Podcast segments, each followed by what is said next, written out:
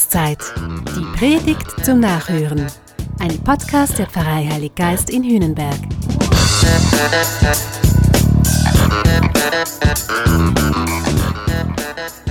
Darf man Gott einen Arsch nennen?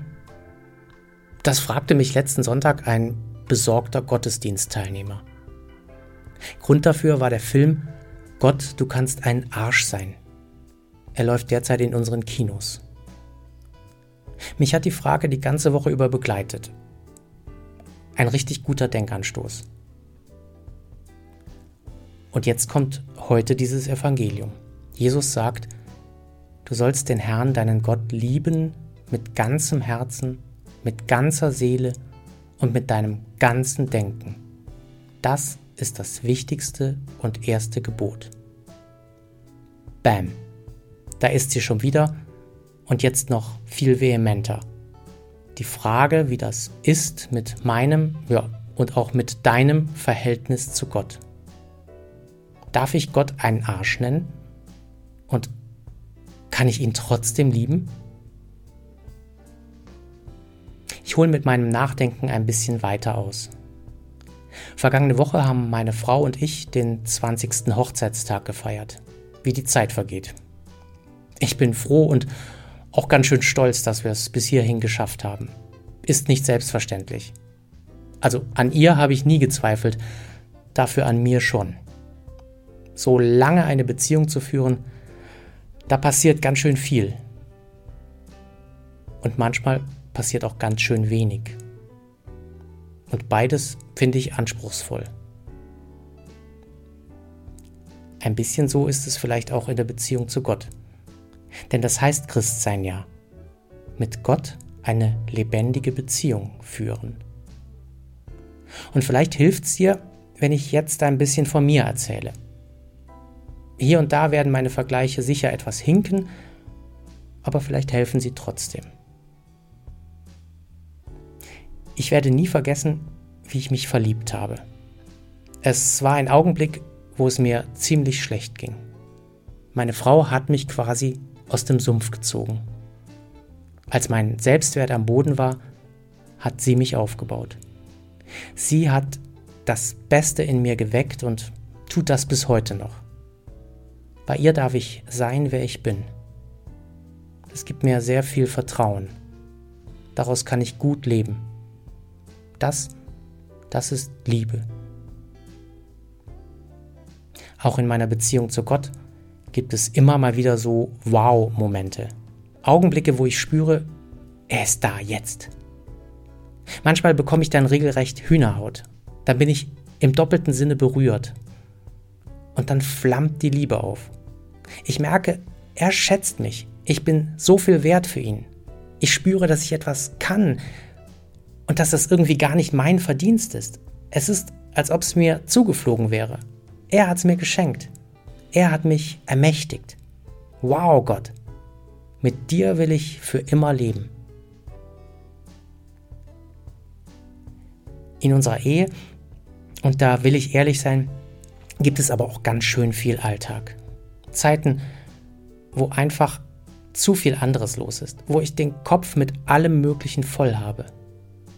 Und dann leben wir mehr nebeneinander als miteinander. Wichtig ist, dass das nicht zum Normalzustand wird.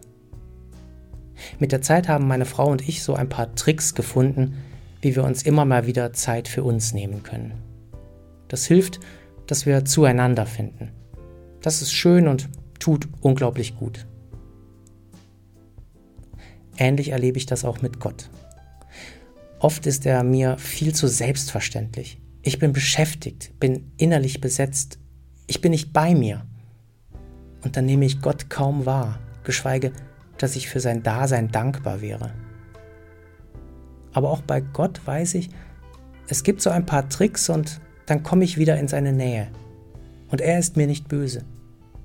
Ich kann mit ihm immer wieder neu anfangen. Es ist wie bei guten Freunden. Du hast dich ewig nicht gesehen und dann triffst du dich und es ist alles so, als ob es gestern gewesen wäre.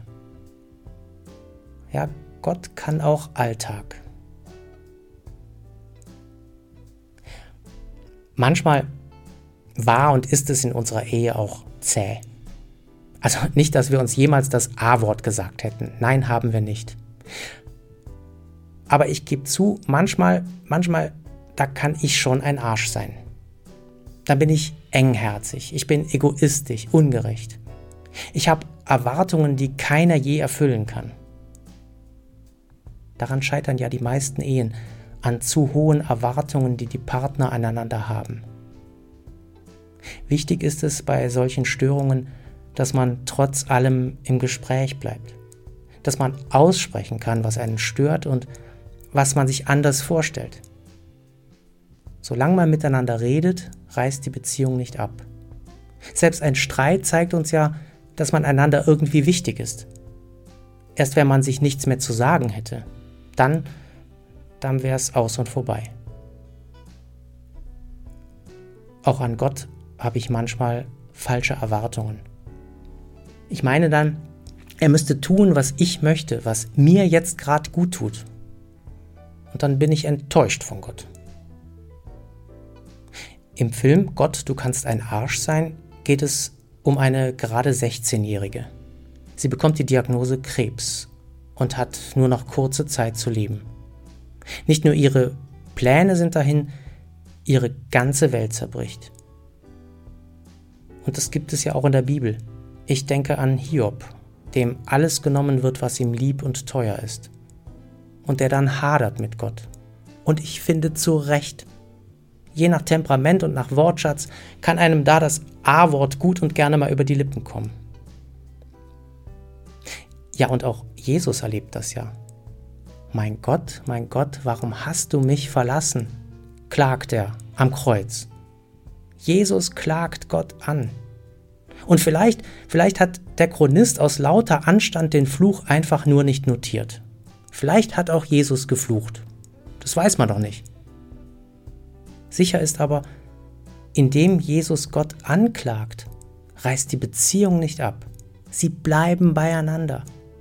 Auch mit seiner Klage. Und ja, selbst wenn es ein Fluch gewesen wäre, sagt Jesus doch, du bist mir wichtig, Gott. Ich hoffe auf dich. Ich weiß, dass du mich hörst, sonst müsste ich ja nicht mit dir reden. Auch in der existenziellsten Krise, die ich mir vorstellen kann, dem Tod, bleibt Jesus in Beziehung mit Gott. Es gibt nicht wenige Theologen, die sagen, da schon geschieht Auferstehung.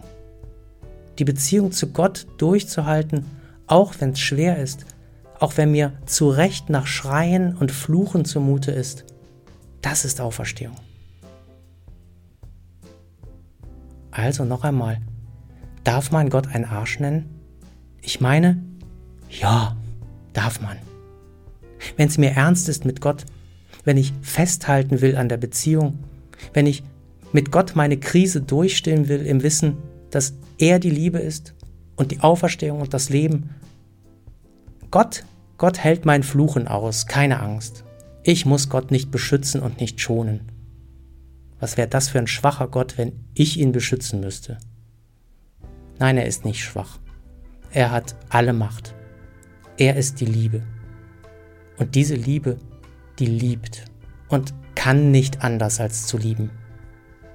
Dich und mich und besonders alle Schwachen und Verzweifelten, die zu ihm schreien und fluchen. Das war Glaubenszeit.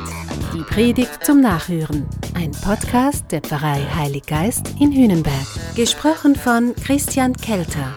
Idee und Konzeption Biesberg Media Group. Wir machen Medien.